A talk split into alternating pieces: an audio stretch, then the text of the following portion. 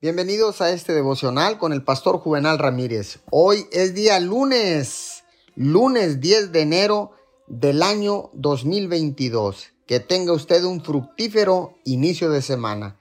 La palabra dice en Efesios 4:29, ninguna palabra corrompida salga de vuestra boca, sino la que sea buena para la necesaria edificación, a fin de dar gracia a los oyentes.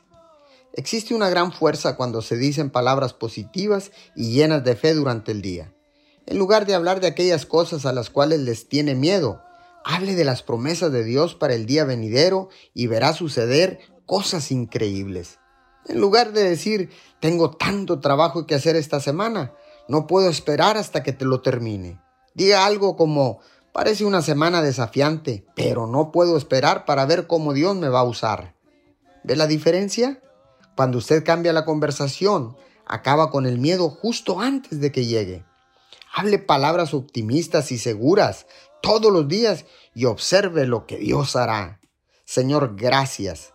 Señor, porque ahora hablo las promesas que tú tienes para mí con fe, porque sé que esto abre la puerta para que tú, Señor, trabajes en mi vida.